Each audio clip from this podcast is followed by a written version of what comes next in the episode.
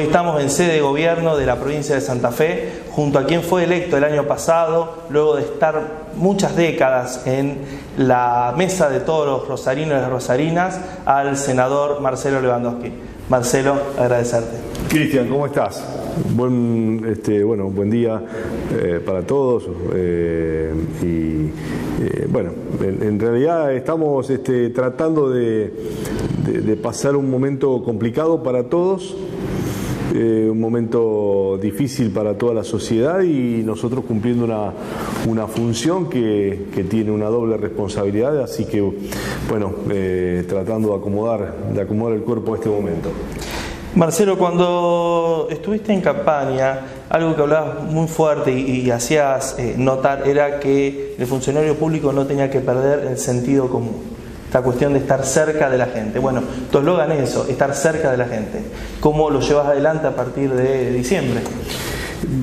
Yo, mm, mucha gente se sorprende porque eh, cuando uno hace la campaña recorre camina y visita clubes, que visita una vez, va a una vecinal, va a un barrio, va a un pueblo eh, y bueno, me parece que esa debe ser la tónica en todo momento, no solamente en campaña. Y lo que nosotros hacemos es eso. No hay mejor termómetro ni mejor forma de, visibilizar la realidad y de conocerla, de palparla, que cuando uno la visita. No, no hay ningún, eh, ningún relato que compare a, la vista propia. Eh, yo lo entiendo de esa manera y bueno, ahora por supuesto que tomando en los últimos meses los recaudos necesarios eh, y, a veces, mm, bueno, teniendo y sabiendo dónde estamos y lo que estamos viviendo, pero si no, caminar mucho, caminar mucho, estar cerca de, aquel que está en la gestión, en los pueblos, en las, ciudades del departamento, sabiendo qué es lo que necesita, eh, visibilizando esas historias y, eh, bueno, tratando de llevar soluciones. Cuando hablamos del departamento Rosario, no solamente hablamos de la ciudad de Rosario. Y usted recién decía, Marcelo, bueno, tengo que llevar adelante con presidentes comunales, intendentes, intendentes, un gran trabajo. Bueno, vino la pandemia, lo que conocemos todo como el coronavirus, y ha llevado bueno, a una situación de crisis profunda. Es decir, veníamos de una crisis política y social muy importante y esta crisis a través de la pandemia se ha agudizado. Se ha agudizado porque hay otra problemática también. Digamos, antes teníamos bueno, la deuda, el parate de las pymes, eh, el, ataque hacia el aparato productivo que había sido muy acentuado en los últimos años. Eh, bueno, eso era un cóctel complejo. Eh, y a esto le sumamos la pandemia, en donde hay muchos sectores que dejaron, que a lo mejor no estaban incorporados en ese diagnóstico que uno hacía y se, terminan incorporando a partir del cierre que han tenido. Nadie imaginaba que un jardín de infantes tuviese que cerrar. Y hoy en Rosario tenemos 200 jardines de infantes que, que han tenido que cerrar sus puertas y están viendo cómo subsisten, eh, en donde la ayuda de pronto no alcanza, pero es el Estado provincial el que, el que recurre con, con, el auxilio, no, no, hay otra, no hay otro empuje. Quizás sea poco, pero, pero bueno, es, uno de los ejemplos que pongo. En, realidad hay, muchos sectores, el sector gastronómico, eh, eh, aquellos complejos eh, de, gimnasios, de fútbol 5, bueno, en fin, todos los que los sectores de la economía ha, postergado por la pandemia. Entonces, no es que los que venían mal se recuperaron y agregamos otros, los que venían mal e incorporamos otros más para ponerse en ese, en ese, en todo ese, ese de problemas. Venís trabajando muy fuerte con lo que son las asociaciones civiles, con lo que son los clubes, con lo que son las vecinales, con las capillas, con las iglesias. Bueno, este trabajo, ¿cómo se lleva adelante, Marcelo? Nosotros incorporamos, este, armamos un grupo de, trabajo en donde tenemos mucha gente que tampoco viene de la política, que, tienen sus profesiones y que tomaron el desafío, eh, más otros que tienen otra experiencia y, y nos ayudan. Entonces, en esa amalgama es escuchar eh, lo que uno no puede perder cuando vos decías estar cerca de la gente, escuchar a la gente. Entonces, lo que nosotros hacemos es escuchar eh, a aquellos que están al frente de alguna asociación civil, eh, los problemas que tienen, cómo lo podemos solucionar.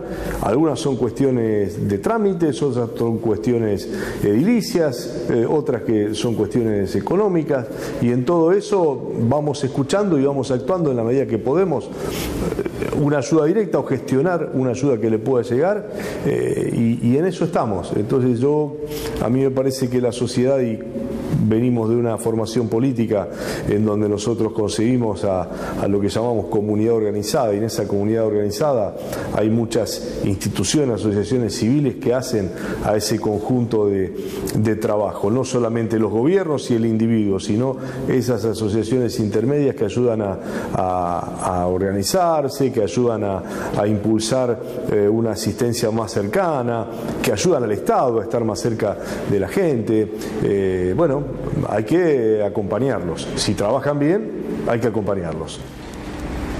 La ciudad eh, se va a dormir y amanece con cenizas. Las islas se incendian y con respecto a eso, bueno, genera una preocupación muy grande en lo que es el ejido urbano de Rosario. Lo que hemos tenido este año, a, lo que históricamente han sido la quema de las islas, de, sectores de las islas de hace 20 años esta parte y que nunca se le puso el cascabel al gato como, como se dice habitualmente, lo que, lo que ha pasado aquí es que la sequía y la baja del río han hecho que de pronto sectores de campos que se empezaban a quemar tenían un cortafuego, que era un, un riacho interno, una laguna, este, un estero, algo de, esas 500.000 hectáreas, por ejemplo, que tenemos entre, entre Rosario y, Victoria. Eh, bueno, este año, sumado a la pandemia, se complicó todo. La quema que venían haciendo, eh, más la sequía y la baja del río. Eh, y, son kilómetros y, kilómetros y hectáreas y hectáreas y cientos y miles que se queman sin solución. nosotros creemos que es hora de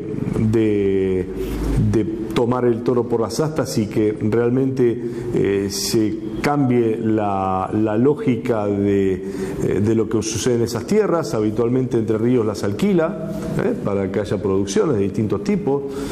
bueno, eso no se puede permitir más si no es mucho más controlado. Entonces nosotros decimos, bueno, se habla de la ley de humedales y es verdad y hace falta una ley de humedales, pero yo creo que más allá de cualquier ley que podamos constituir, lo que necesitamos es la mm, posibilidad de custodiar que la ley que, se, que se vote se pueda cumplir, porque si no eh, vamos a dejar todo muy bonito en el papel y no va a servir de nada. Dentro de un año vamos a estar en la misma situación. Entonces, eh, ley de humedales, eh, que Entre Ríos se siente a discutir la política, porque hay otro tema también, nosotros recibimos las consecuencias, pero enfrente hay tierras entrerrianas, no es una jurisdicción nuestra. Entonces, si Entre Ríos no se aviene a sentarse a la mesa junto con las provincias afectadas de este lado del río y con la nación, estamos en una situación muy compleja. Eh, necesitamos una voluntad política de Entre Ríos, una, una votación que favorezca la ley de humedales o alguna cuestión similar, pero que sean áreas más protegidas y el poder de policía que solamente si no es con, la, con la tutoría de nación no se puede llevar a cabo. Entonces, estas son un poco el complejo de nosotros hemos hecho reclamos, hemos este, intentado reunir a la región centro en una comisión que tiene en la legislatura, eh, hemos estado cerca de la ministra de Medio Ambiente de la provincia, hemos hablado con Cabandier, hemos este, tratado de llegar a la justicia, digamos, de este lado la dirigencia ha hecho grandes, ingentes esfuerzos. Pero bueno, hasta acá nada ha resultado eh, con, la posibilidad de poder detener esta, este cocidio, como lo llaman, donde eh, no solamente las plantas, sino los animales están muriendo. Hace unos días el presidente de la Nación, mediante un DNU, un decreto de necesidad y urgencia, establece que las telecomunicaciones, la TV paga, el celular, el internet, la telefonía fija, pasan a ser servicios públicos. En este momento de pandemia, las telecomunicaciones son un derecho humano eh, indiscutible nosotros hace unos meses presentamos una ley en la mm, provincia de Santa Fe donde eh, proponíamos la creación de una SAPEM, que es una sociedad con participación, una sociedad anónima con participación mayoritaria del Estado provincial, porque entendíamos a partir del discurso de Omar Perotti el primero de marzo ante la legislatura de la importancia que tenía que tener eh, a partir de ahora la conectividad. Eh, a ver, si siempre en el último tiempo veíamos que iba a venir creciendo, directamente ahora a partir de esta pandemia nos damos cuenta que el que no tiene conectividad quedó afuera de la educación, por ejemplo, quedó afuera de, eh, algunos tratamientos de salud. Entonces, eh, hoy la conectividad ha pasado y, adhiero a lo que expresa eh, absolutamente el presidente Alberto Fernández a, convertirse en un servicio público, en un servicio básico. nosotros, este, bueno, se está discutiendo también otro, otro proyecto que envió el Ejecutivo Provincial a la Cámara. Lo cierto es, y, más allá de lo que, lo que le interesa a la gente, ¿qué le va a llegar a la gente?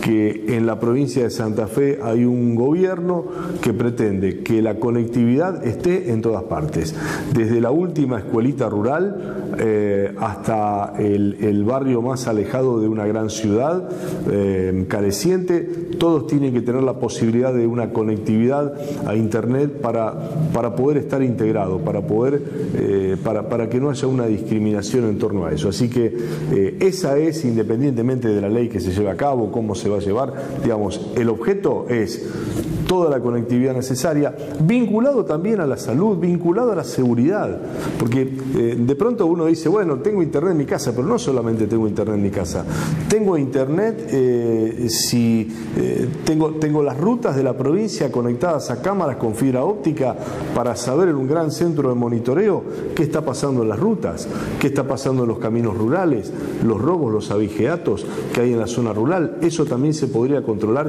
si hay una buena conectividad en toda la provincia. Bueno, ese es el objetivo final. Vemos que en la agenda del senador la cuestión del ambiente y eh, las telecomunicaciones son primordiales. Y eso tiene que ver con el acceso a los derechos, que las personas puedan acceder a un ambiente sano, equilibrado, cuidado y que una persona pueda acceder, y más hoy en día, a las telecomunicaciones, porque las telecomunicaciones nos permiten comunicarnos con el otro, con la abuela, con el papá, con el vecino, trabajar. Y bueno, eso nos habilita a, poder llevar adelante lo que en algún momento vamos a volver a tener una nueva, a lo que se llama la nueva normalidad. Este camino hacia la nueva normalidad, senador. Eh, yo creo que nos, estamos adaptando a esta nueva eh, normalidad. A ver, yo, yo me este, eh, adhiero a esa frase que me dice mi, psicólogo amigo Marcelo Márquez, hay que adaptarse y no acostumbrarse. Yo no quiero acostumbrarme a no darle un abrazo a un amigo y saludar con el codito, somos latinos y, el apretón de manos y el abrazo y el beso están de, eh, van con nuestra, con nuestra este, idiosincrasia y nuestra genética, eh, la reunión con los amigos, este, los afectos. Entonces, bueno, vamos a tratar de adaptarnos a esto que se está viviendo, pero no de acostumbrarnos y, volver a lo que, a, lo que era antes. Eh, y en torno a la... Yo creo sí hay actividades que, tienen un replanteo absoluto y que hemos visto que de pronto eh, se puede trabajar igual con, con el teletrabajo en, diversas profesiones. Eh, hay que tener también cuidado, digo, porque la, sociabilización también permite.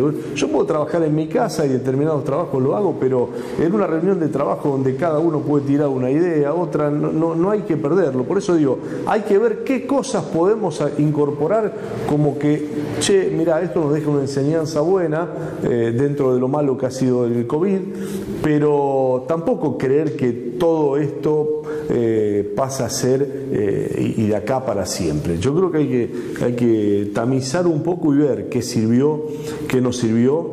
Sí hay cosas que nos damos cuenta que hay que tenerlas. Esto de, estar conectados, de tener todos un servicio de Internet, es indispensable. Pero después me parece que hay formas de, la, de la nueva vida que que habrá que adoptar por necesidad, pero eh, prontamente no, dejar esa, eh, volver a, costumbres este, anteriores al, al, COVID que eran necesarias y eran importantes. Todos queremos abrazarnos, pero bueno, ya va, a llegar el tiempo. Sí, sí, estamos en un momento complicado. Yo eh, aspiro y, espero que los mensajes de, gente que yo la verdad no, puedo entender, que, piense de esa manera, como que aquí no pasa nada. Hay gente que, tiene COVID y la pasa muy mal, por más que tenga que sea joven, y uno no sabe cómo le puede tomar, cómo, qué le puede tocar, qué, le me puede tocar a mí o qué le puede tocar a, mi, a, los, a los seres queridos más cercanos. Eh, entonces, cuando eh, están esos discursos que minimizan, que dejan de lado la posibilidad de ciertos riesgos, eh, que les importa, no les importa nada si usan o no usan barbijo, que se juntan, como desoyendo, como, como que es esa rebeldía este, em, revolucionaria, utópica, pensar que yo me, me rehuso al COVID o digo no existe porque me estoy rebelando hacia un poder eh, este, hacia un poder político. esto es una. Eh, em, se podrá coincidir o no con alguna medida, se podrá coincidir o no si se cierra o no se cierra alguna actividad. Ahora, el que crea que esto no daña, el que crea que esto no mata gente, el que crea que esto no nos puede llevar, si, si lo minimizamos y, terminamos con la conducta social que teníamos en algún momento, eh, de llevar a, algo bueno, realmente me, me preocupa por su nivel intelectual realmente, ya a esta altura. Senador, agradecerle por este tiempo, por recibirnos en su despacho y bueno, esto fue acceso a los derechos. Gracias a ustedes y los felicito por el gran trabajo que están haciendo. Eh, sé cómo trabajan en, los barrios, sé cómo, cómo, también están cerca de la gente llevando derechos eh, eh, para que haya, para que para que no se pueda el ciudadano común, el que está en un barrio, no tenga que tomarse un, colectivo o ir a una oficina pública que muchas veces no sabe ni dónde ir. Esto es realmente llevarle el, Estado al, al barrio, el Estado a la gente y hacen un gran trabajo, eh, un gran trabajo social que es digno de aplaudir. Así que, bueno, los felicito y a seguir así. Gracias. Tuvimos con nosotros y nosotras al senador por el Departamento de Rosario, Marcelo Lewandowski.